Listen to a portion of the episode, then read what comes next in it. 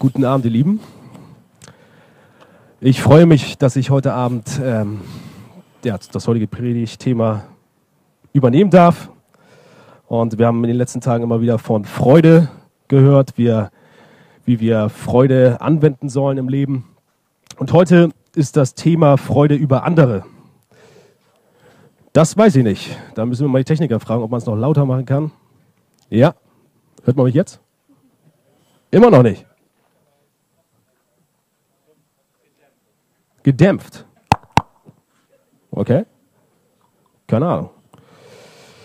Genau, also das Thema heute ist Freude über andere.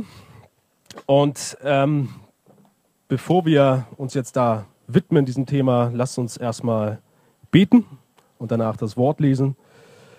Und dann geht's los und schauen wir mal, was Paulus so über die Freude über andere sagt.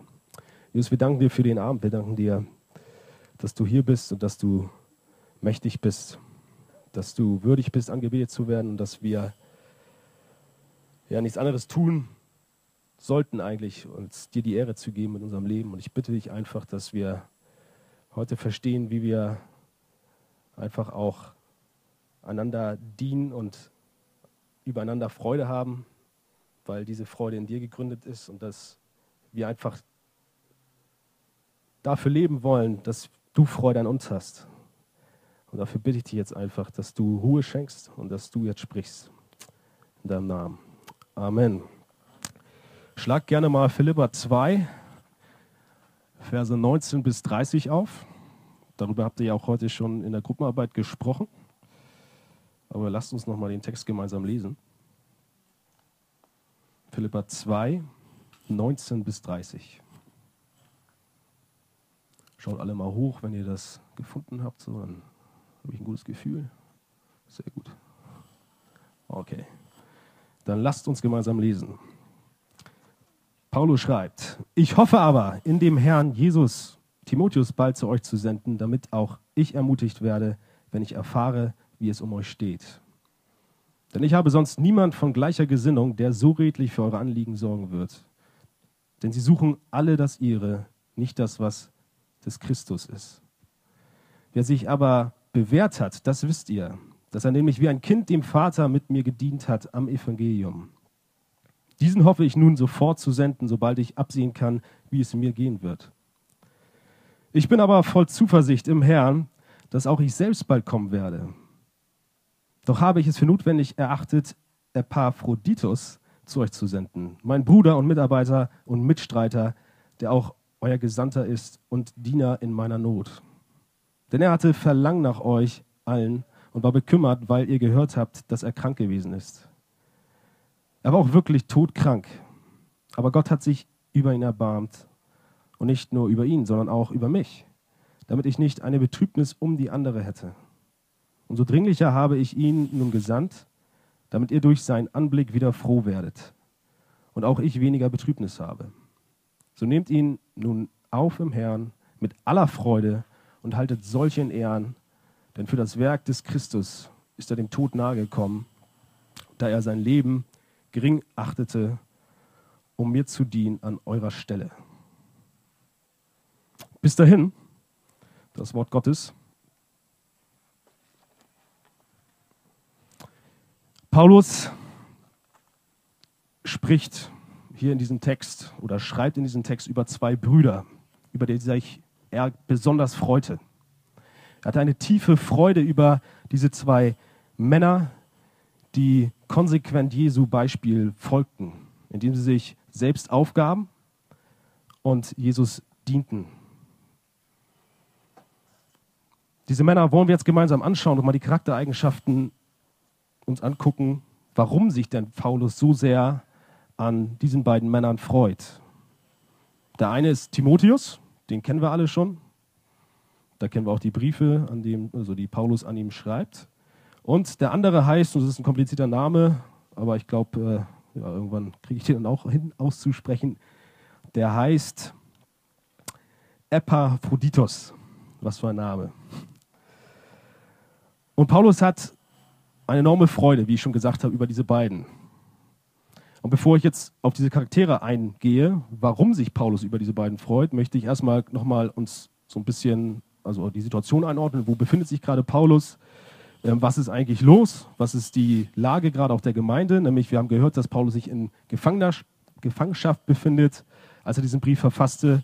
Er selbst hatte ein großes Verlangen, den Zustand der Philipper zu hören, da er die, ja auch die Gemeinde unter Verfolgung litt und auch gewisse Spannung innerhalb, intern der Gemeinde bestand. Und so hat er ein großes Anliegen, ein Verlangen, einfach in die Gemeinde zu gehen und einfach zu hören und zu unterstützen, anzuleiten und ja auch wieder die Verhältnisse einfach ähm, da gerade zu rücken, aber einfach auch wirklich in Treue dieser Gemeinde zu dienen, um diese Gemeinde auch zu sorgen. Das Problem ist, er kann halt nicht, weil er in seinen vier Wänden eingesperrt ist und selbst nicht hingehen kann zu dieser Gemeinde. Und so kommt er jetzt auf die Idee, wen kann er jetzt schicken? Und so kommt er auf Timotheus. Die Frage ist, wer ist Timotheus? Und wie kommt jetzt Paulus darauf, genau ihn in Freude überhaupt zu den Philippern zu schicken?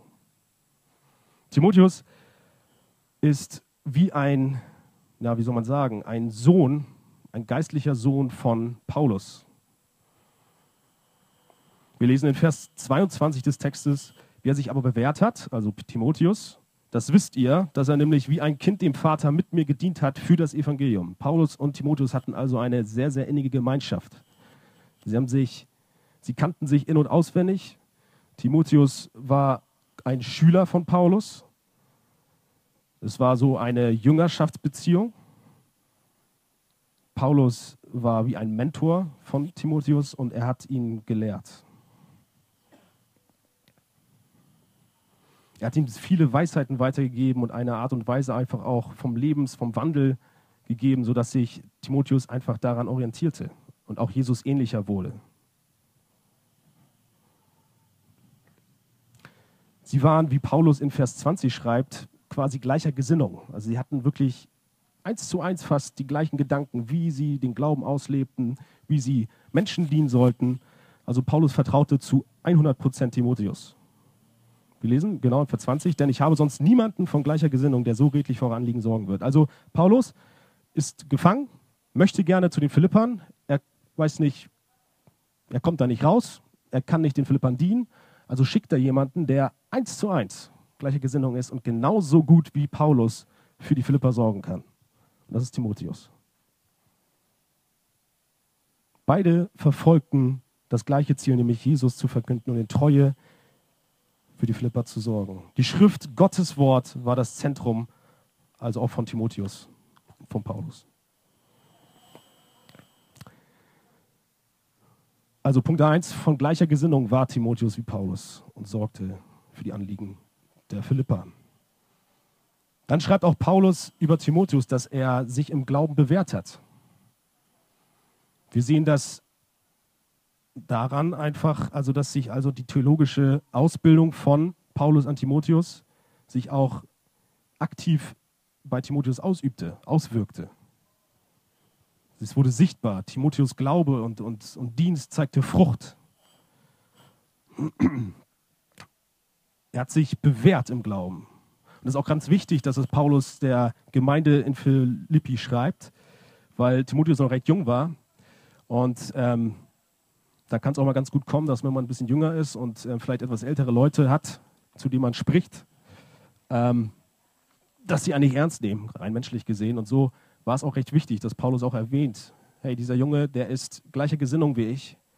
Und auch wenn er vielleicht recht jung ist im Glauben und auch noch nicht so Lebenserfahrung hat wie ihr alle, ist das ein ganz schön cooler Typ, nämlich er hat sich bewährt im Glauben. Er zeigt Früchte, er hat Versuchung standgehalten, er ist mit Leidenschaft voll dabei, er hat Nöte durchgehalten, durchgestanden für Jesus.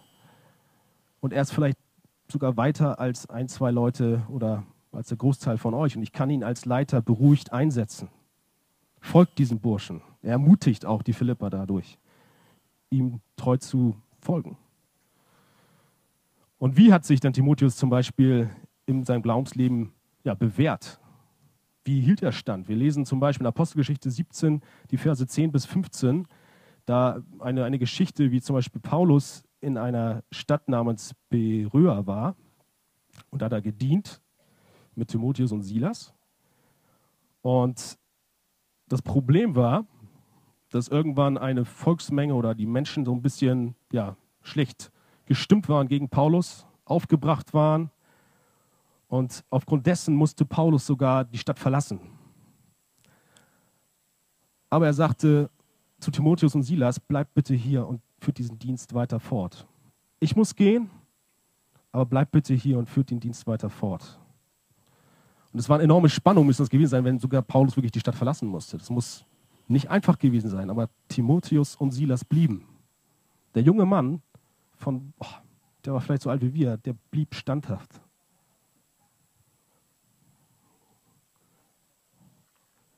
Er hat sich bewährt. Er weigerte sich nicht einfach da zu bleiben und zu sagen, nein, Paulus, das ist mir zu viel, das ist mir, ich habe ich hab Angst. Nein, er blieb da, er blieb fest, weil er verankert war im Glauben. Die Lehre des Paulus und somit halt Jesu Lehre verankerte, war tief verankert im Herzen von Timotheus. Er hat sich bewährt. Wir lesen auch in 2. Timotheus 3, 10 bis 11, da schreibt Paulus zu Timotheus oder quasi auch über Timotheus, du aber bist mir nachgefolgt in der Lehre, in der Lebensführung, im Vorsatz, im Glauben, in der Langmut, in der Liebe, im standhaften Ausharren, in der Verfolgung, in den Leiden, wie sie mir in Antiochia, in Iconium und in Lystra widerfahren sind. In jedem einzelnen Punkt war Timotheus treu. Nicht nur Paulus, sondern auch Jesus treu. Trotz starker Herausforderungen, trotz Stürme, die ihn wirklich eingeengt haben. Ich kann mir vorstellen, wie verzweifelt er auch manchmal gewesen ist.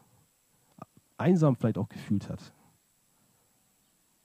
Hielt dieser junge Mann stand und war gehorsam. Er hat sich bewährt. So war Paulus voller Freude über seinen treuen Bruder Timotheus. Er war voll Freude, weil er einfach ihm zu 100 Prozent vertrauen konnte und einfach auch so sehr Jesus in ihm sah.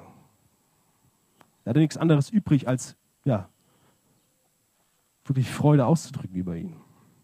Und so empfiehlt er, wie schon gesagt, den Philippern Timotheus dass sie ihn annehmen sollen und in, ja, wirklich in Freude auch mit ihnen ergehen sollten. Dann lesen wir noch von einem weiteren Vorbild, nämlich diesem Epaphroditus. Und dieser Epaphroditus, und ich versuche jetzt gleich, spreche immer nur noch von er, weil ich diesen Namen nicht mehr aussprechen möchte, ähm, der war auch gleicher Gesinnung wie Paulus und wie Timotheus. Er war auch treu im Glauben auch freute sich Paulus auch über diesen jungen Mann oder über diesen Mann Gottes.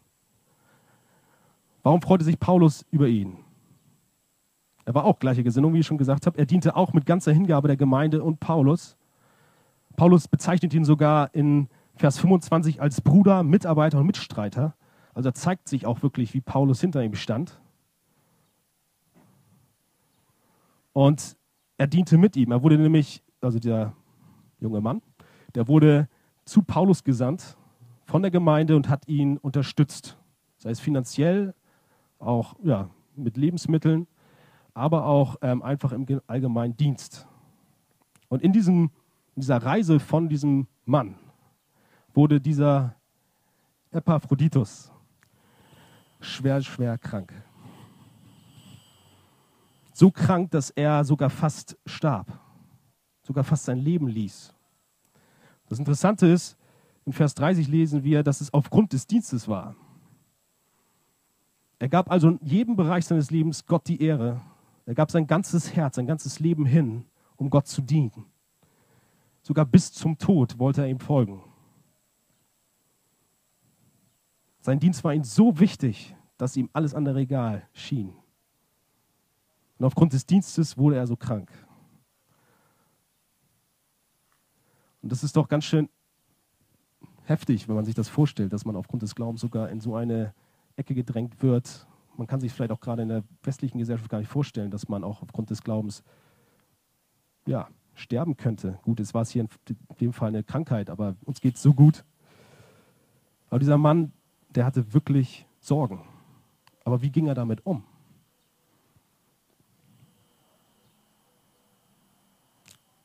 Drehte er sich nur noch um das eigene Leid, um seine Gesundheit? Hatte er Angst? Klagte er Gott an in dieser Situation? Ich glaube, viele von uns würden das sicher tun. Ich würde es, denke ich, auch tun. Ich würde Gott hinterfragen vielleicht. Und du vielleicht auch. Vielleicht würden wir Gott anklagen, sogar aufgrund der Situation. Gott, warum lässt du das zu? Ich diene dir doch, ich gebe doch alles für dich hin und jetzt das? Jetzt das? Aber Epha, Epaphroditus, dieser Name,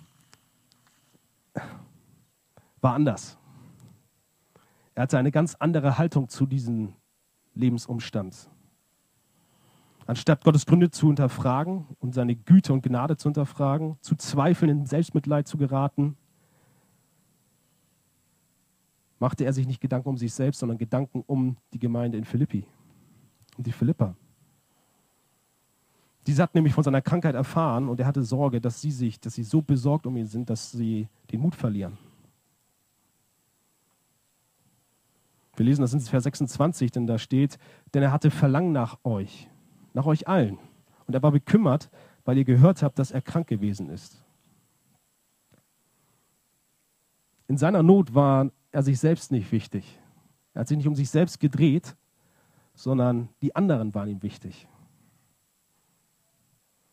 Er hat gar nicht sich mit, selbst, mit sich selbst beschäftigt. Er hat sich nur um die anderen gekümmert. Wie geht es Ihnen mit meiner Situation?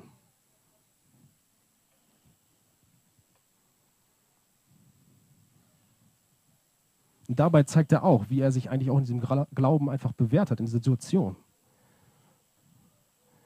Und dann wollte er so schnell wie möglich, nachdem er auch wieder ja, gesund wurde, zu den Philippern reisen, damit sie wieder froh und ermutigt werden, dass Gott ihn heilte. Paulus wollte ihn so schnell wie möglich wieder schicken. Dieser Epaphroditus handelte selbstlos, genauso wie Timotheus und wie Paulus.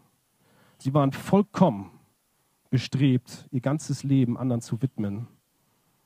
Und damit folgten sie konsequent dem Beispiel von Jesus.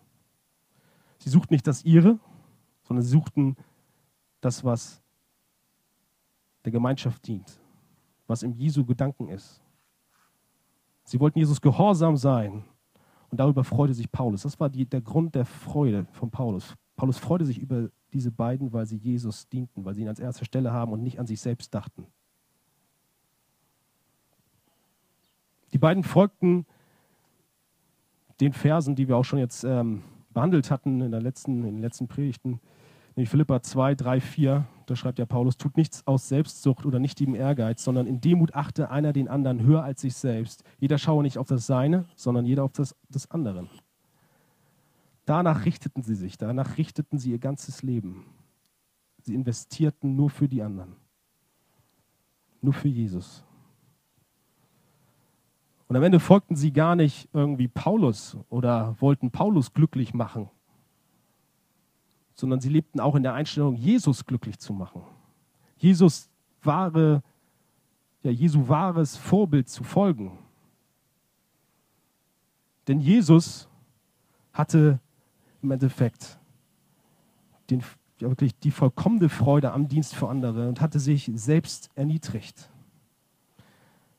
Der König der Könige kam auf die Erde, wurde Mensch, wurde einer von uns. Gott wurde Mensch. Und ich finde oder finde ein interessantes Beispiel, was auch diesen Dienst von Jesu an uns und an seinen, einfach diese Eigenschaft des Dienstes ähm, ausdrückt. Und ich weiß nicht, wer von euch die Fußwaschung kennt. Aber selbst der König der Könige war sich nicht zu schade, um seinen Jüngern die Füße zu waschen. Auf die Knie zu gehen und ihnen die Füße zu waschen. Und ich möchte, dass wir uns vielleicht mal diese Szene ein bisschen vorstellen, wie, was sich da abgespielt hat. Und ähm, ja, diese, diese Stelle finden wir in Johannes 13, Verse 1 bis 17. Und da wir befinden uns jetzt quasi gerade am Vorabend der Kreuzigung. Die Jünger kommen zusammen mit Jesus, liegen ja, am Tisch, nehmen das Mahl und nachdem sie das Mahl genommen haben, steht Jesus auf, umgürtet sich mit einem Tuch, nimmt ein Gefäß mit Wasser und geht von Jünger zu Jünger, kniet sich vor ihnen und wäscht ihnen die Füße. Und das ist ganz schön demütigend, weil eigentlich das die Aufgabe eines Sklaven war. Die Straßen waren sehr staubig und die Menschen hatten halt nicht so ein Schuhwerk, was wir hier alles kennen. Und die Füße waren dreckig. Und das ist ganz schön erniedrigend. Wer, wer, wer, wer das gemacht, ein Sklave, hat die Füße nur geputzt. Und jetzt wird das ganze Prinzip mal umgedreht. Gott, der Schöpfer, der König aller Könige, der angebetet werden muss, kommt auf die Erde zu diesen Jüngern, sitzt vor Menschen, vor seinen Kreaturen und wäscht ihnen die Füße säubert die Füße. Was ist das? Die müssen ihm doch die Füße waschen und nicht er ihn. Er hat doch einen Grund an sich zu denken. Er hat den Anspruch darauf, nicht wir. Aber er machte das. Und dann ist noch ein ganz interessanter Punkt, der, als ich mich damit beschäftigt habe, schon sehr, sehr krass ist nochmal in diesem Beispiel. Denn er geht von Jünger zu Jünger und wäscht ihm die Füße, dient diesen Personen, diesen Menschen. Und dann kommt er irgendwann zu dem ein Jünger, dessen Füße er nahm und auch ihm diente, auch die Füße von diesem Jünger ja, sauber machen wollte. Und das war Judas, der ihn verraten wird ein paar Stunden später. Aufgrund von ihm wird er gekreuzigt werden. Und selbst dem wäscht er die Füße. Das ist wahre Selbstlosigkeit, das ist wahre Hingabe. Das ist der Wahnsinn. Und dann wird es später noch viel krasser. Nämlich, Jesus wäscht nicht nur die schmutzigen Füße der Menschen und reinigt die Menschen von, von äußeren Unreinheiten, von Staub, sondern er vergießt sein Blut für die Menschen am Kreuz, damit er die Menschen und die Herzen der Menschen von der Sünde reinigt. Tiefer geht es gar nicht mehr.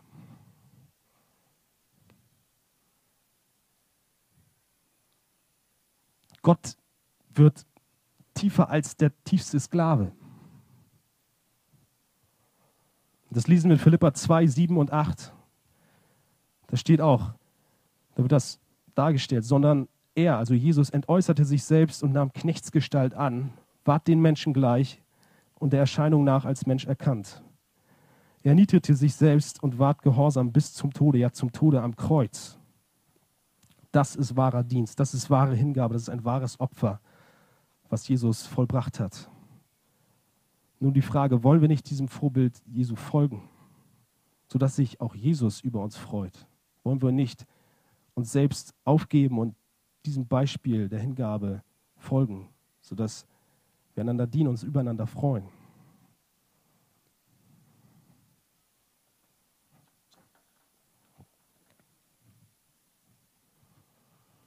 Und ich möchte jetzt am Ende drei Anwendungspunkte uns bringen.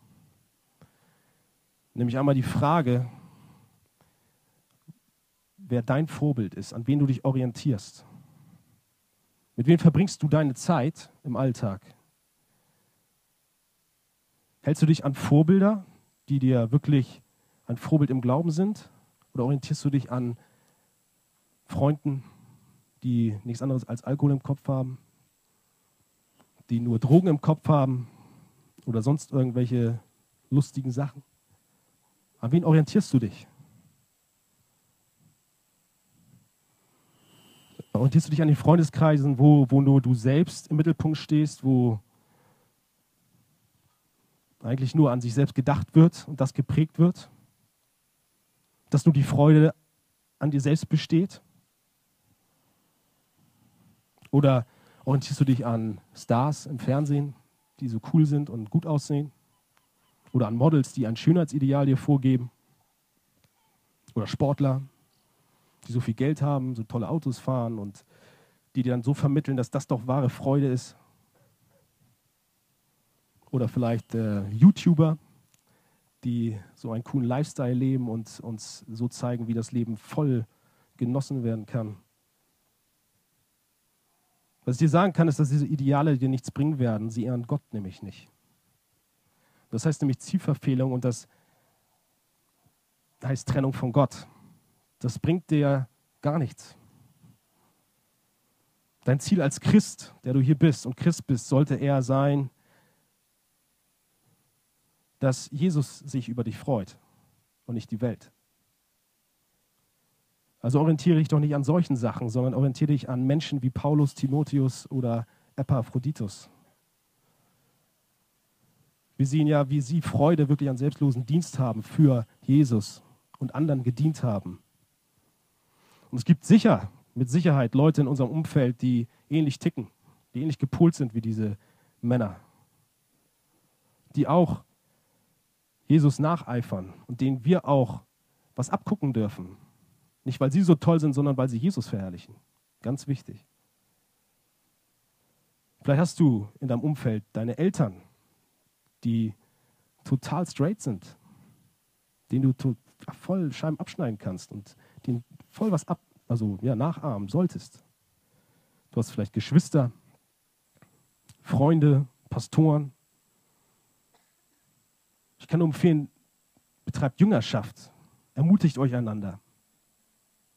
Wie Paulus und Timotheus das gemacht haben. Mentoring, ganz toll. Und am Ende nehme dir ein Beispiel an Jesus, was ich schon gerade eben gesagt habe.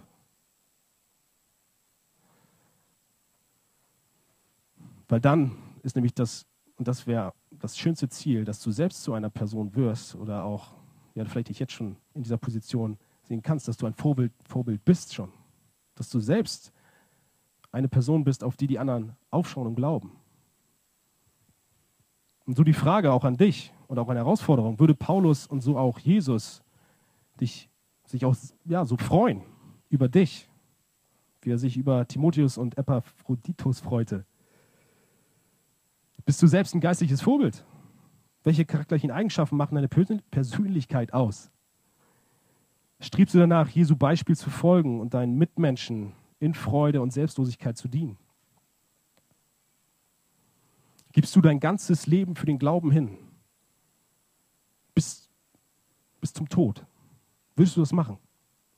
Oder hast du Bereiche im Leben, wo in deinem Herzen, wo du Jesus nicht ganz reinlassen möchtest? wo du noch einen Spagat machst zwischen Welt und da ah, doch vielleicht gemeindliches Leben und Jesus, aber ah, ich will mir das noch alles warm halten. Gibst du dein ganzes Leben wirklich hin oder müsste man eher andere vor dir warnen, Zeit mit dir zu verbringen, weil dein Leben alles andere als den Dienst und die Hingabe widerspiegelt, sondern vielmehr auch Egoismus?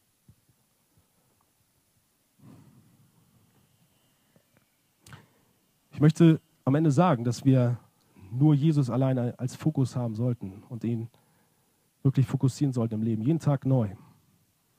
Uns nur an ihn orientieren, weil er perfekt gelebt hat und wir wollen darauf, danach ja wirklich leben. Wir wollen wirklich nur unserer Bestimmung nachgehen, nämlich Gott die Ehre geben. Und das können wir nur, indem wir Jesus nachfolgen. Aus Liebe wollen wir ihn doch folgen. Er gab sein ganzes Leben auf für dich. Und dann ein letzter Punkt.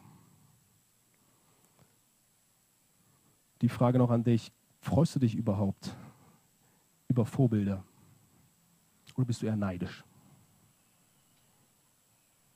Es geht so schnell, dass wir hier stehen oder miteinander sind und wir gucken auf den anderen und sagen, oh, der kann das ja vielleicht ganz toller, ich würde es auch ganz gern so können. Plötzlich kommt Neid hoch. Eifersucht. Der eine kann in der Küche so gut kochen und das schmeckt immer am besten, wenn am Jugendabend dann diese Person da in der Küche stand. Wenn ich dann da stehe, dann ist es doch alles, oh Mann, ich will es auch so gut können. Warum kann er das? Oder vielleicht sogar, ich kann es auch viel besser als der.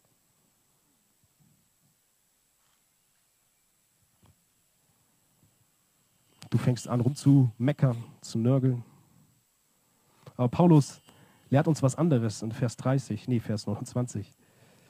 Da sagt Paulus deutlich, dass wir dienenden Menschen mit Freude ja, aufnehmen sollten und auch in Ehren halten sollten. Also wir sollten uns wirklich freuen über diese, wir sollten sie respektieren. Kurz gesagt, es ist ein Geben und Nehmen in der Gemeinde. Der eine macht den Dienst, der andere macht den Dienst. Wir haben nicht uns selbst im Blick, sondern den anderen. Ich gebe der Person etwas aus Liebe, weil ich mich über die Person freue, weil ich auch darauf bestrebt bin, danach bestrebt bin, dass Jesus sich freut. Und ich stehe als Empfänger da und freue mich, dass Gott ihn mit solchen geilen, äh, tollen Talenten ausgestattet hat. Und es ist eine tiefe Liebe, eine tiefe Einheit, eine Wärme. Und darüber freut sich Jesus am meisten. Und so soll auch das unser Ziel sein, nämlich im Endeffekt alles ihm zur Ehre zu machen und ihm ja wirklich in Freude zu dienen. Lasst uns beten, auch schon aufstehen, Robin kann nach vorne kommen und dann bete ich jetzt nochmal.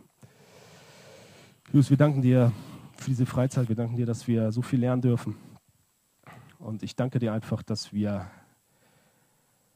dich haben, dass du dich ganz klein gemacht hast, uns gedient hast, sodass wir Freude in Fülle haben.